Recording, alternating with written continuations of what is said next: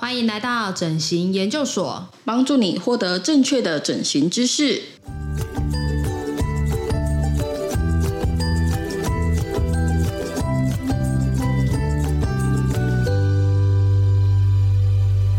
欢迎来到整形研究所，我是主持人米粒，我是研究生 Vicky。今天的特辑是为了什么？哎，等等，我先放下音乐。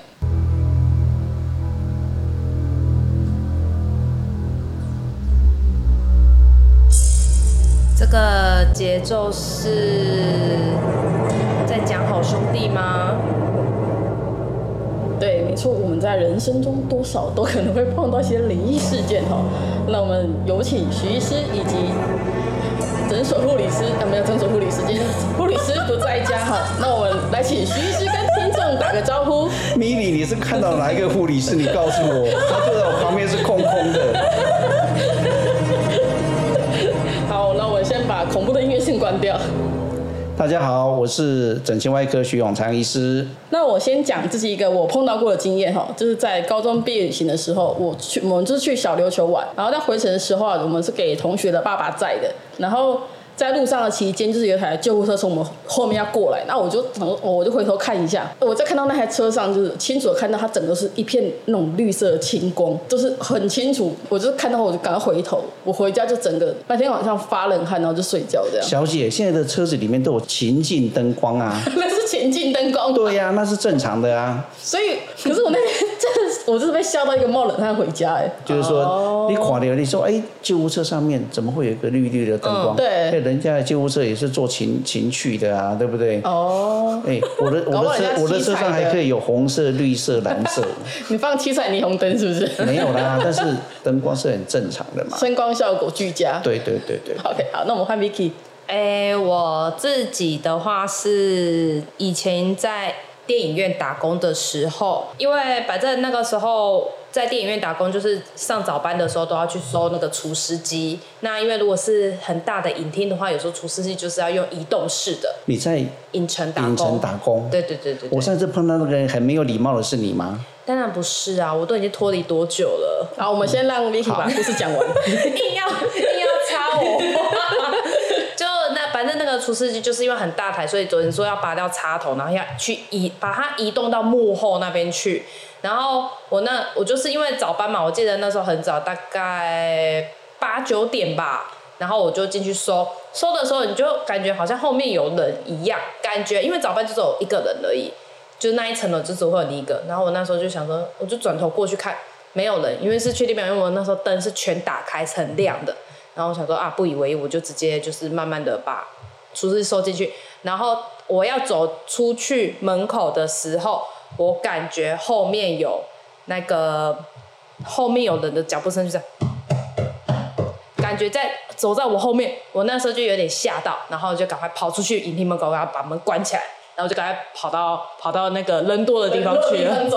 对，就是把他跑去另外一边，就是有同事在的地方，这样子。那可能是人家在隔壁的那种回音吧？没有啦，因为那一层楼就是影厅，然后楼上就是放映部。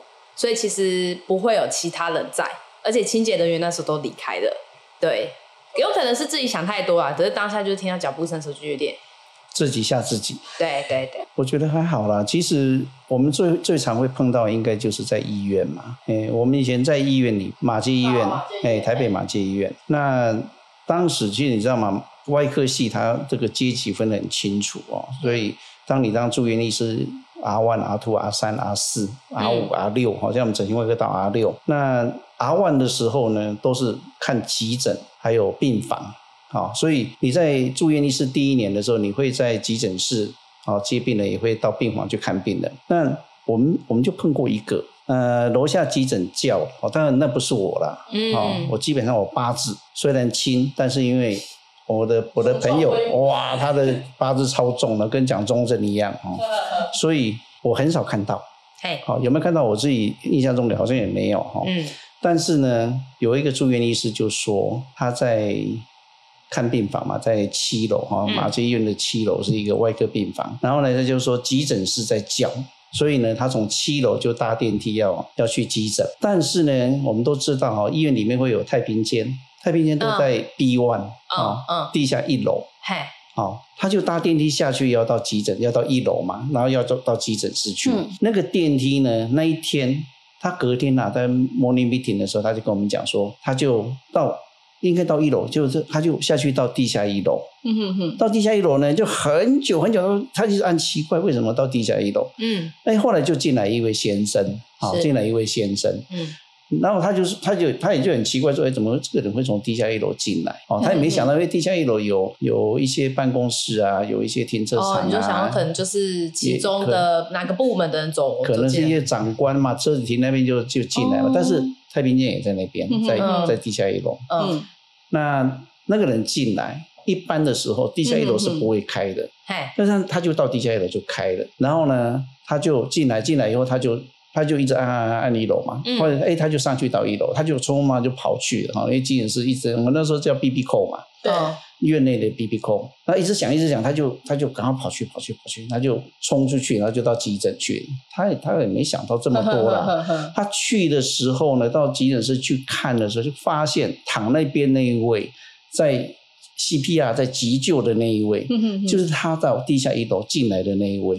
哦，他说谁让我告行啊？嗯哼哼，所以他那时候有正正眼瞧过他就对了，是不是？就是可能刚好就走进来，然后就看了一下。一般我们都知道嘛，地下一楼不会开嘛，电梯地下一楼不会开嘛。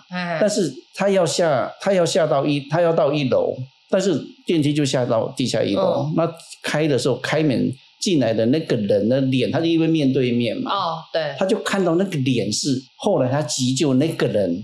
嗯哼，对。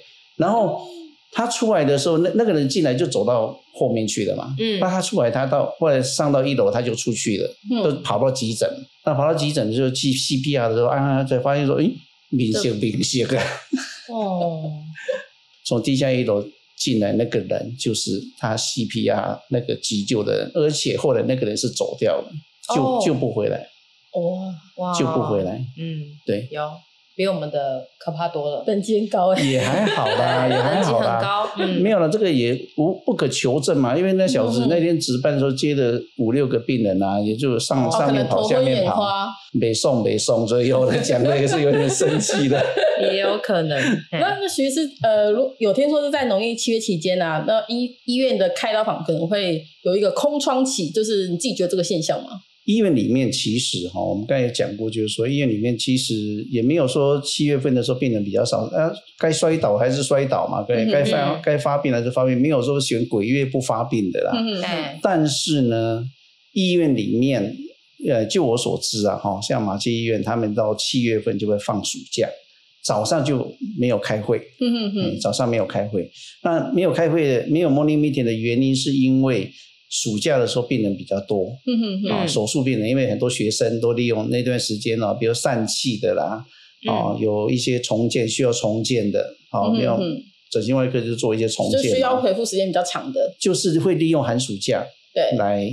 开刀来治疗。哦，啊，有一些很多学生会来做手术，嗯啊，所以那个时候事实上在七月份的时候，暑假期间事实上是比较忙的，嗯，所以我们就会把那个学术的活动就会减少，嗯，那我们就说我们那个叫放暑假，哦，那那个就涵盖了鬼月，嗯，所以我们觉得在外科系来讲。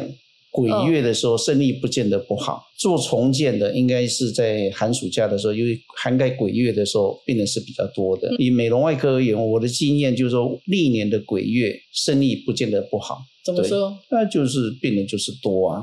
嗯。但是今年真的遇到鬼了哦，COVID-19，COVID-19 真的比较大只。对，所以你各位看得到，我都在划手机哈。比如我们才，我们今天想说，你今天放的是什么音乐？怎么那么多奇奇怪怪的种类？真的。对，小时候我还问咪咪说：“我说，哎、欸，我说徐师到底在听什么？”他说：“嗯，我也不知道，蛮诡异的。我”我可不可以承认说，我事实上我没有放音乐？你们听到什么了？没有，你明明叫我爸。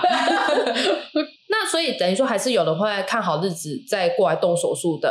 客人嘛，就是应该是说也算蛮多的啦，因为像我有时候在柜台服务的时候啊，客人就会主动跟我说什么，哎，我觉得这天日子很好啊，请帮我预约。但我告诉你哈，我们现在台湾的这个整形市场真的靠越南人哈撑起了半边的天下哈。是，其实他们真的他们就是真的看农民历哦，嗯嗯拿着农民历，那个农民历写越南文的，嗯，但是他看农民历来的，所以你看很多选日子的，就一定要那一天，就一定要那一天。嗯哼哼，对。嗯。那我们的诊所偏南区嘛，对，比较靠近小港。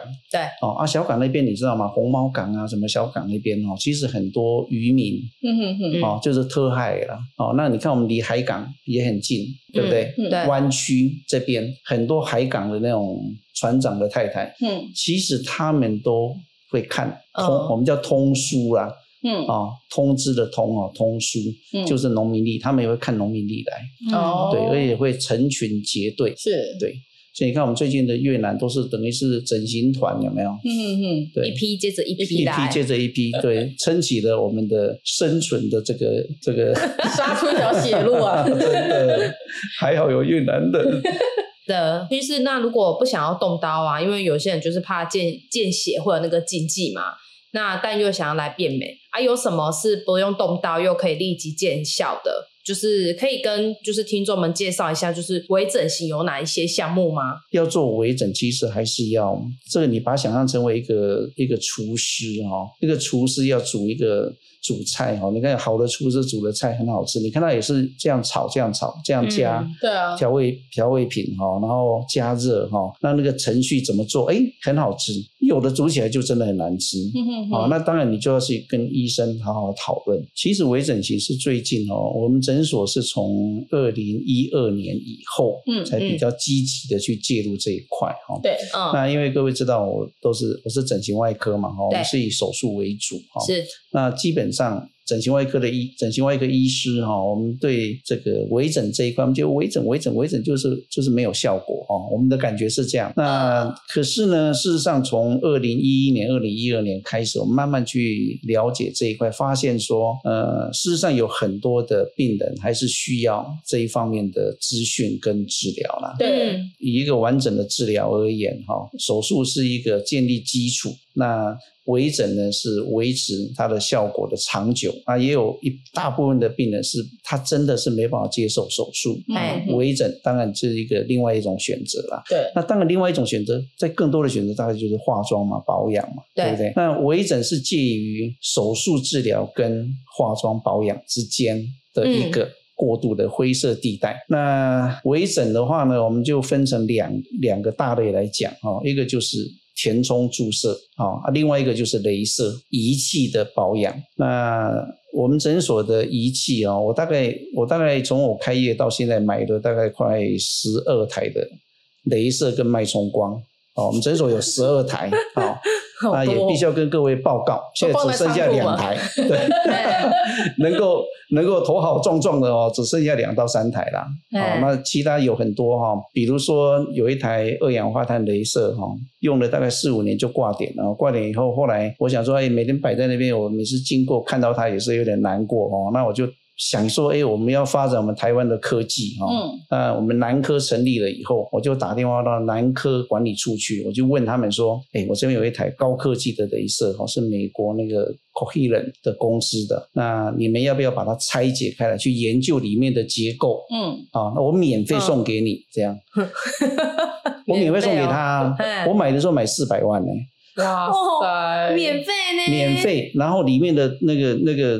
它的那个手柄哈，有各式各样手柄，都是我我我个人看起来都高高科技啊哈。对。那我说，哎，这个我们台湾来发展这个，因为韩国也在发展嘛，我说我们要赶上韩国哈。嗯。那我我把你把我把这一台最高科技的送给你们，对。好，那你们去研究拆开来。他跟我说，先生，你如果要送我的话，你要自己载过来哦，我就算了。自己送过去、哦？要我自己塞过去，我说我算了。是。我说我自己搬，我也搬不动了。我说算了。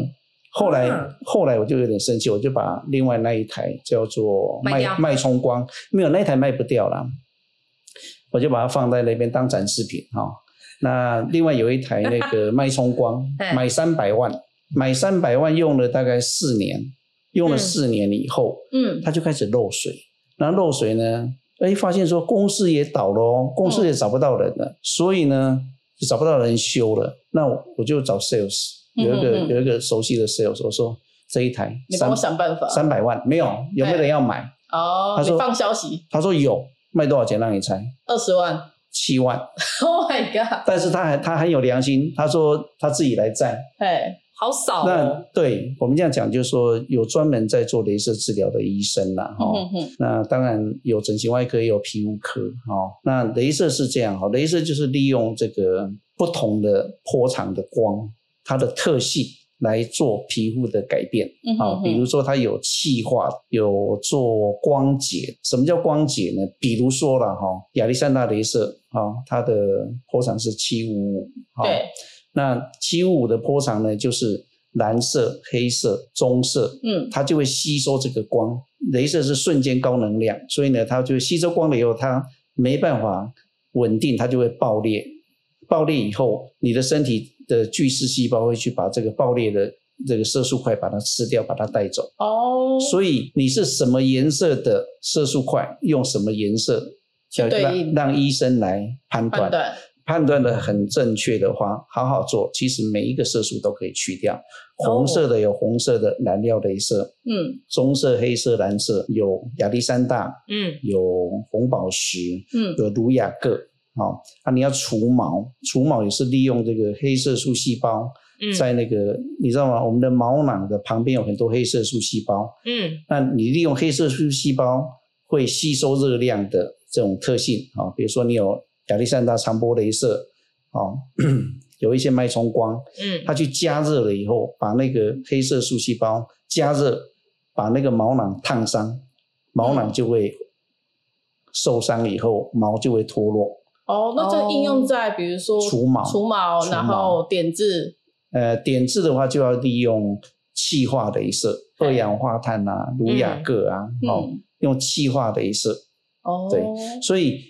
我们现在讲的就是镭射的部分了哈，那当然最近有更多的哈，比如说他们把那个镭射光的那个频率把它增高啊，嗯，增高以后让这个恢复期变短啊，但是这种都是有一好有一坏啦。一般的恢复期要多久？一般如果好好打了，比如说你用光解的作用啊，打完以后大概一个礼拜到两个礼拜，它就会慢慢的，它颜色那个是会变成痂皮，痂皮掉了，颜色就会淡掉。那现在的最新的镭射，它甚至只有一点点的，哦，看不太出来，看不太出来的，你可以马上上班。可是马上上班的这种方式，也就是你要做很多次哦。哦，所以我刚才讲的就是有好有坏，有好有坏。你要、嗯、你要做选择，要跟医生讨论呐。嗯哼，好，那这个是仪器的部分。嗯，微整的部分呢，就有分两个，一个就是肉毒杆菌。嗯，好，一个就是玻尿酸啊，嗯、那个罗蒂斯啊，哈，伊莲丝哈等等。嗯、玻尿酸填充的话，哈，它是。增增加这个体积，肉毒杆菌的话是去除动态皱纹。嗯哼哼，对，这个要让跟医生讨论，看你的问题是什么了哈。比如说这个肉毒杆菌，如果你是有皱纹、动态纹哈，你要想控制它的话，这个真的要很小心啊。就是医生要选好的医生哦，去帮你看你的表情，去控制你的表情。嗯啊，用肉毒杆菌，它的位置跟剂量打的深度很重要。哦，各位都知道嘛，我们有一位艺人哈，有一个艺人，他的女婿也是整形外科医生哈。嗯，那刚开始各位就看到那个眉毛是这样很奇怪的眉毛。那就是，那其实也也是可以处理啦，就是过度活动的哈，嗯，把它再打一点点，它让它掉下来就好。对，哎，所以是控制表情啊，肉毒杆菌的控制表情。那像就是你像之之前有说过的哦，川字纹，然后那种王字的啊，那种也都是靠肉毒杆菌跟填充都一样，都可以哦，两个都要做，两个都要。其实你要了解哈，嗯。这个肉毒杆菌就是控制肌肉的活动，嗯、让这个麻痹肌肉麻痹，比如说这个肌肉这一块肌肉的功用是把眉毛往上拉，嗯，你打了肉毒以后，它没有办法往上拉，那它就会有好几块往下拉的，嗯嗯，也就是说，平常的时候你的眉毛悬在空中。好，在我们的脸上，它能够维持在那个位置，是因为往上拉、往下拉两个达成平衡了嘛？你把那个往上拉的那个放松了以后，下面的一作用，它就会被拉下来，嘿，对不对？那你把下面的把它放松了以后，上面这个没有动，它就会被拉到上面去。哦，然后其实你这样很有精神，很有精神哦。对，我小学四年级就就这样子了。因为其实剂量的差异真的是会差很多，是不是？打的深度跟打的位置，哼哼哼，都有差。嗯，表情肌整个脸都是嘛，那你要分布到哪里？那你看哦，每个人的表情都不一样，嗯、对不对？对。每个人的表情都不一样，有表情很多的，有表情很少的，有用到全部力量在在做表情的，有那种脸都不会动的。嗯哼。那你打的位置就不一样。原来。打的位置、控制的位置，就决定了你的结果。嗯、所以其实你看到打我们在打骆驼的时候，我们在照相，为什么要照相？嗯、我们就要一直在看病人的表情。哦。哪里要打多少？哪里打多少？嗯、哪里打多少？哪里不要打，会比较好看。嗯，最后的影响这个结果的最后的一个因素就是审美观呐。嗯嗯嗯。哦，比如说你如果发现这个医生他喜欢的那种人都是怪怪的，没有带出来都怪怪的那一种哦。嗯。哦，这种就千万不能找他。哦。他弄出来也会弄成那个样子哦。哦，这是一个判断的依据。对，我觉得这是最好的依据。呵呵呵，对，就如何判断一个？你看我们诊所的看起来都是正规正常的，有没有？脸都是哎和颜悦色，所以从这边走出去也都会和颜悦色的，笑开怀，笑开怀的，没错。好好，那像肉毒杆菌跟填充物，它们两个的分别差异是什么？肉毒杆菌其实只是厂牌的分别了，它们的成分都一样。嗯嗯，成分都一样哦。那当然，现在目前有美国的啦，有英国的啦，嗯，有德国的啦，哈，当然也有韩国的哦。那我们的祖国也有，嗯哼，那当然成分大概基本上是差不多了。哦，那客人其实来都会先问哪一个品牌为主，他们他们会比较安心。哎呀，觉得只要合法进口都 OK 了。打是打的人比较重要，跟厂牌没有很大的关系。因为要打在你身上，有没有见效吧？对，但是它的成分是一样，只是它的。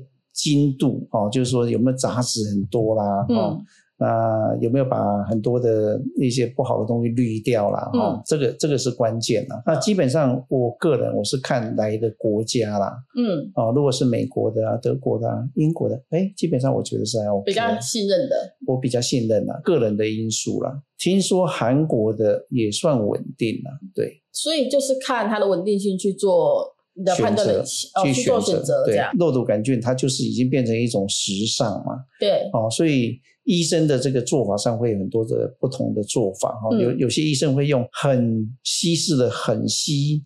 哦，那个稀释倍数很多的去打哦，那当然就维持时间不久哦。当然这个有很多种不同的做法了哦。那以目前大家大家公认认同的做法，就是说它有基本的标准的这个配方嘛。嗯。哦，那最近。在市面上流行的，有医生把它稀释了以后，嗯，稀到很稀很稀来使用，嗯，哦，把这个作用的时间，比如说，哎，你可以维持，一般我们都会六到八个月嘛，像我们的病人，我们都维持六到八个月哈，哦，那他会大概两三个月就失效，哎，又再回来再打第二次，因为稀释啊，因为稀释的关系啦，啊，那有没有什么缺点呢？基本上我们。知道的哈，在学理上面是还 OK 啦。事实上，这个就好像你吃饭，你也是放多少调味品哈，你用多少，也没有什么大的副作用。那有有一阵子，就是肉毒杆菌刚进台湾的时候，这个厂商有邀了全国的整形外科哈、皮肤科医生哈到北部去，那我们有一起做了一个实验啊，就是把它稀释到很稀。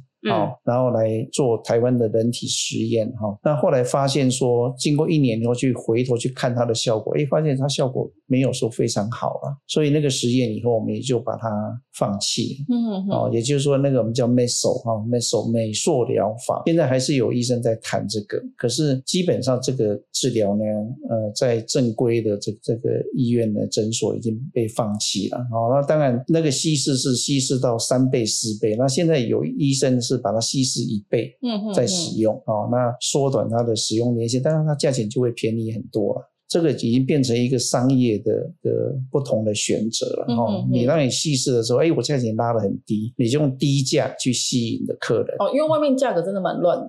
低价的时候呢，你要承受的就是，你就到那边去，就像菜市场嘛。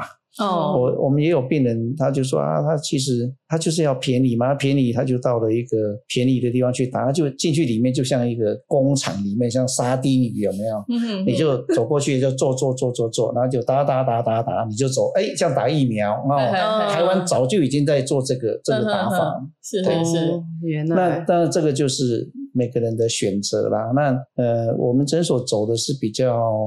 人性化跟比较高端的嘛，当然我们的收的费用是中中的哈，也不是那种非常非常便宜的，不是那种工厂式的那种收费。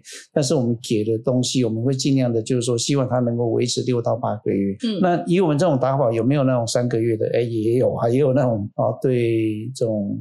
药物的反应哈，因为事实上你要知道哈，它的药物在你身上维持多久，其实不是医生决定，是你的身体决定的，个人的体质决定。比如说你已经接受这个肉毒杆菌，你的神经的那个接受器已经被占住了，是，那你的神经的末梢长出这个尾端来。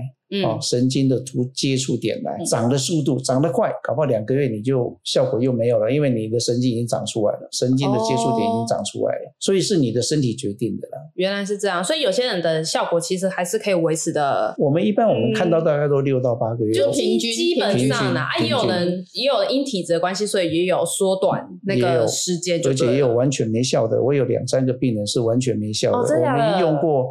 英国的、美国的、德国的，连韩国的，我们说大陆的要不要用用看？他说好，大陆的哎也没效哎。他就是本身就对绝缘，是不是？我以为那个打的都会有效哎，还是会有少部分的人没有效就。你要知道哦，我们最近在看 YouTube 里面就有那种超人类有没有？嗯嗯。什么东西对他都都明确，你知道吗？有没有听过？有来自星星的你。对。好，可以勾起我韩剧的回忆，很久了。我最近才把它结束哦。徐医师非常热衷，真的真的。我最近才把它结束哦。怎样？那个很久了，对，他我想说你在躺在看什么？就你在给我看来自星星的你，是不是？天哪！那那是为了要接近我们的新兴人类哈，跟大家有共同的语言。啊，好看吗？我觉得还可以啦，就是有一点白痴白痴的。你看就觉得还可以，那应该嗯，好，他应该还好。我觉得你蛮热衷韩剧，让我更意外，好吗？真的吗？对，你会看韩剧是让我蛮意外的。没有啊，我那天我是小说会没有说。我们在想说，你们这些小鬼在看什么？可是那个很久了啊。那我就搜寻到他哦，我我我告诉你啊，我现在比较有兴趣的是那个 Pokey 有有在看的啦。对，Pokey 的那个那个片子一拉出来，全部都鬼片。哦，你说他看的都是鬼片？他看的全部鬼片。好了，哎，来，我们我们谈那个填充物了。填充物啊，其实我们要看的是它有两个作用嗯。那要让医生去去看你需要什么，还有看病人需要。一个是填充。增加体积啊，比如我们老化的时候，我们的胶原蛋白会流失嘛。对。那你要的是要把它填起来，让它饱满。你可以用玻尿酸。就你少了什么，你就打回去什么。嗯，其实也不是哈，这这些填充物，其实你看哈，玻尿酸一支卖那么贵，嗯，它从哪里来？你知道吗？它是细菌哦，它叫细菌哦，去合成的哦，好像知道哦，对对对，用细菌哦，知道会有过敏反应吗？基本上不太会啦，它它就打进去以后，因为我们身体里面都有啊。还有第二个就是说，我们最常用的是玻尿酸嘛，它就主要是它它的作用就是填充，它唯一的优点就是。它是填充，然后呢，它不太容易过敏，嗯哼哼，就细菌来的。那人体要怎么代谢这些填充物啊？你的身体把它当做外来的东西，就把它排泄掉。所以你看它，哦、它有时候会六六个月，有时候八个月，甚至有时候三个月就被代谢掉。是是是。哦，那速度啊，嗯、对，它的速度其实蛮快的。那现在科学家就一直在做，就做什么呢？做各各式各样的间接哈，比如说用凝胶式的啦，用什么方式去增加它一个键，增加两个键啊，减少一。一个键，然后让他的身体的你身体里面去代谢的速度变慢。嗯嗯嗯。哦，现在改来改去都改这个。那第二个就是尽量齿，尽量齿是德国的，它是磷酸钙，它也是填充物，它是填充物。对。啊，但是它有一个作用哦，它有我有看过一篇 paper 哦，它就是打进去以后，它除了有填充的作用以外，它还会刺激胶原蛋白再生。嗯哼哼。哎，有一个。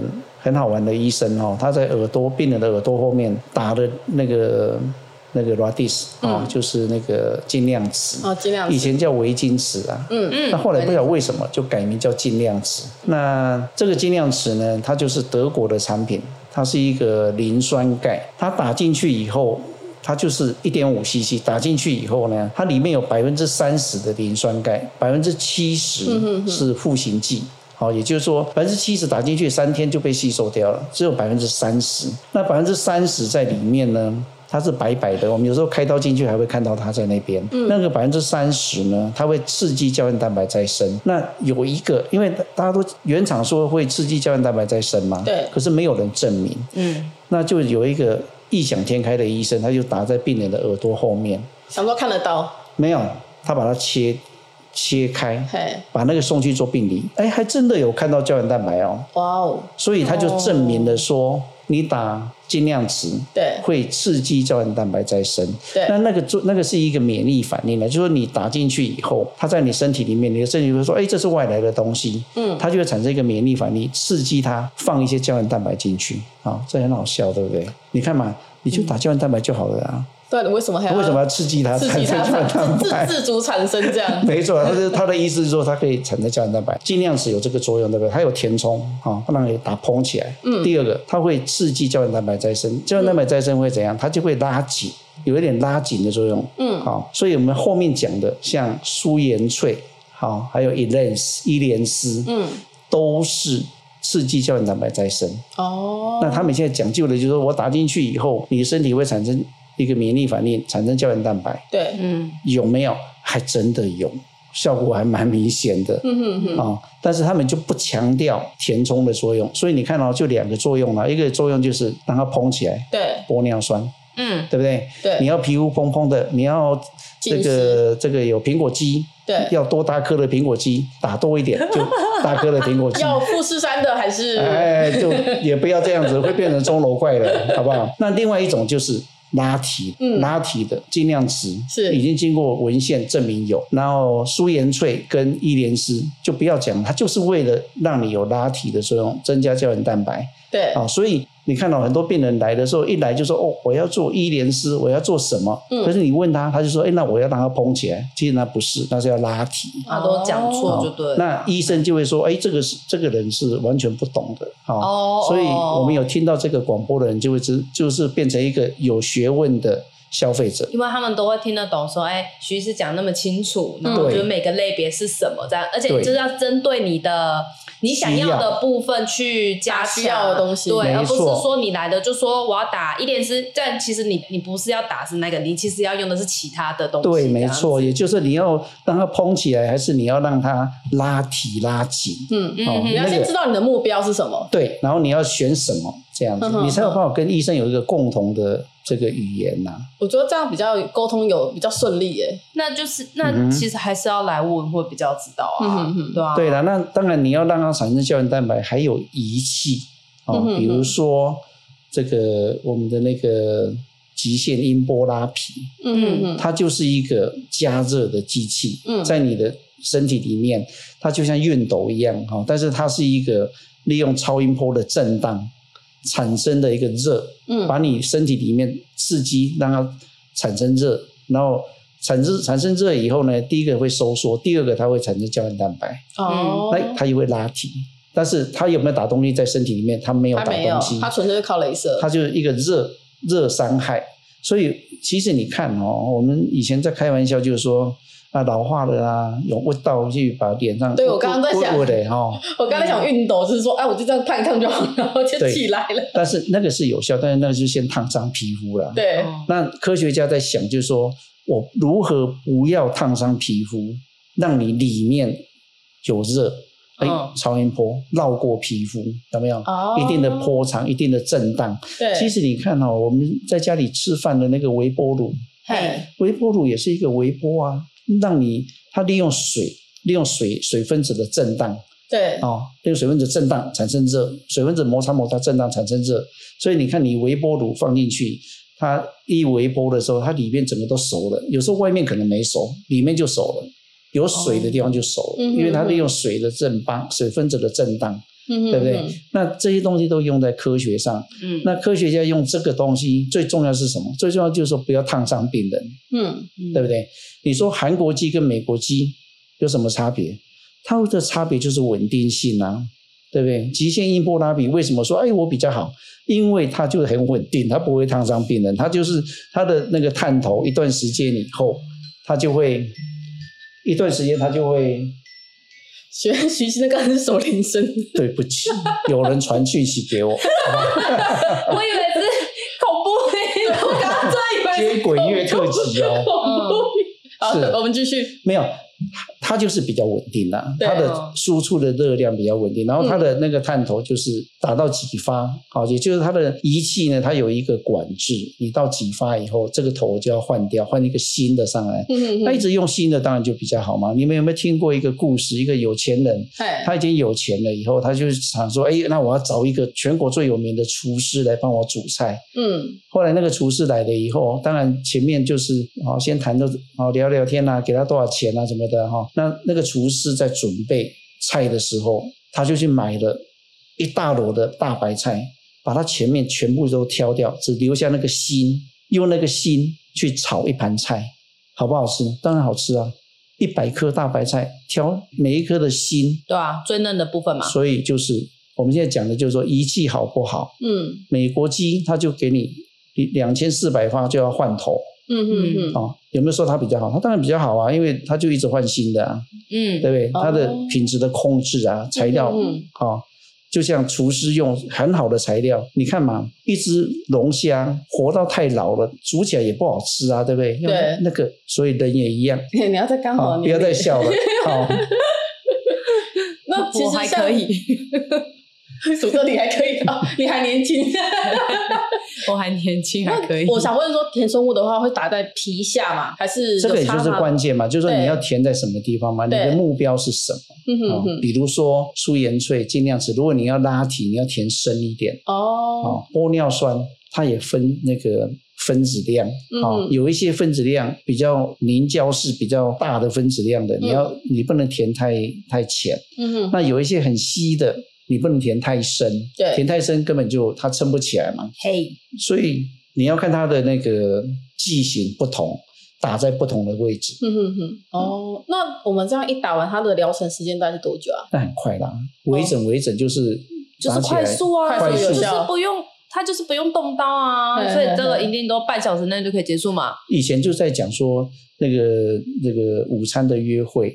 打鼻子有没有？尽量子有一阵子哦，台湾的厂商很聪明，他就说：“哎，来，呃，中午休息的时候来打鼻子，打完回去鼻子高起来，跟没有人知道。”哦，对，秘密的秘密的整形。那现在你看，大家都在戴口罩，戴口罩，对，有很多人来做那个脸部的整形，就是这样。对对对。他回去的时候，他隔壁邻居也不知道他是谁啊。嗯嗯嗯。好，那我想再问的是，像玻尿酸或是。嗯，应该是说我们怎么样去辨别那个东西到底是真真伪啦？比如说，因为外面上真的很多美容室，对那种，就是我觉得价格或者是安全性也好，那真的是要怎么判断？这个有时候真的很难啊，因为如果他存心要骗你，你真的是没办法。没办法去预防啊，但是那就是找一个合格的场所嘛，因为一般的合格的场所他们会爱惜羽毛，嗯哼哼，他们基本上使用的东西都会经过医生去筛选，嗯哼哼，然后去选择一个合法合格的产品，嗯哼哼，对，如果说有人约你说，那我们到某某。美容室，美容室里面哈啊，那个是很有名的医生，从哪里来的哈？对，就该赔的啦。哦，他说哦，我我这边放假，就是放假过来，然后就自己开一个小小小诊所、小美容室这样。对，以前都常常有那种啊，就是拿个皮包有没有？哦。然后就是说从长庚啊，从台大下来的，结果你去查，完全没有这个人哦。Oh my god！真的。那他打的到底是什么？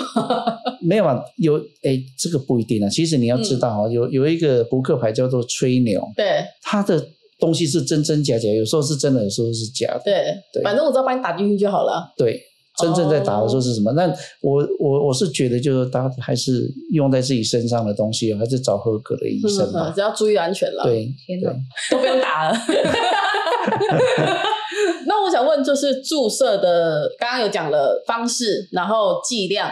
那过量的话会有什么隐忧？可以解释一下吗？用微整其实也会出大问题的。嗯哼哼。嗯，我们在媒体上就会看到嘛，比如说你打的时候呢，你要知道我们打在脸上哦，尤其在鼻子周围，嗯，哦，在眉头这里，它其实跟眼睛的动脉、那血液循环是是串在一起。嗯哼。那所以呢，医生在打这一块的时候要非常小心啊，就是说你用的压力要尽量减少。大力的在那边推哦，那有时候就说你你打到那个不小心打到血管，然后又用尖针的话，对，它一推就进到眼睛塞住，那个就无解哦 Oh 其实做微整引起的这个失明的这个状态，其实时有所闻呐、啊。嗯嗯嗯。哦，这个不是只有台湾，就是全世界都有哈。哦、对。那你们知道我们诊所有那个高压氧？对，嗯，对，高压氧其实我们就说，因为我当我们开始做微整的时候，我就考虑到说，如果真的有一天我真的那么倒霉哈、哦，真的遇到的时候，我们就马上送高压氧室，给他灌氧气。哦、嗯哼，这个其实你们跟我接触久就知道，事实上我是一个未雨绸缪的人，我是一个晚上睡不着觉的人啊。对，对不对？我会我所有的东西，人家下一步棋，你下了三步了，我们就已经把东西都准备在下面了。是，哦、比如说我的切骨头的机器，我有美国的两套，我有韩国的，我有日本的，我还有那个手动切的。我我就很怕说一边切断了以后，另外一边切不断了，我就下不来。对，吓死。对，就是说我们会准备一些。后面有可能我们想象得到的东西，我们先把风险降低，把风险降低，把风险降低。那当然，比如说像我们最近我在我在找那个朋友在研究那个怎么样把东西很慢很慢很慢的打，因为我们用手去推，有时候就会推快嘛。对对。那我们现在就让它慢速的去把它注射，然后也是手动。呃，用电动，用电动，用电动。我们现在正在，像我这礼拜四还要再去嘛，就是我们去希望能够，各位要知道，就是说快速的打，这个用手去打就可以了。对。可是你要慢速打，有时候你用手就就真的就不方便。嗯哼，哼。那我们就让它自动的去打。定时。定速的去打。定速哦，定速。对嗯，好，了解。你还要再补充什么吗？不，OK，好。那徐师可以再针对那个玻尿酸还有肉毒杆菌，就这两个的话，有没有对？因为现在。全名就是要注射疫苗嘛？那他可以打了玻尿酸之后呢？疫苗的话能立即的打，还是说这两个有先后顺序吗？疫苗是一个免疫反应嘛？嗯，它它用的是一个减毒的一个一个病毒嘛？嗯，那它让我们的身体去产生了一个免疫反应，去产生一个抗体，哦然后对对新的有新的这个病毒进来的时候，能够去对抗这个新的病毒。嗯，哦，这个后来进来的病毒，那。你用的这些玻尿酸还有这个肉毒杆菌呢，其实跟打肉打那个疫苗其实没有很大的关系的。嗯哼，对。哦，好，好，那谢谢徐医师说明。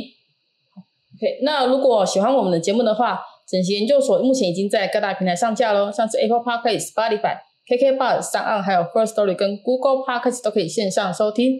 那我们下期见，拜拜，拜拜，拜拜。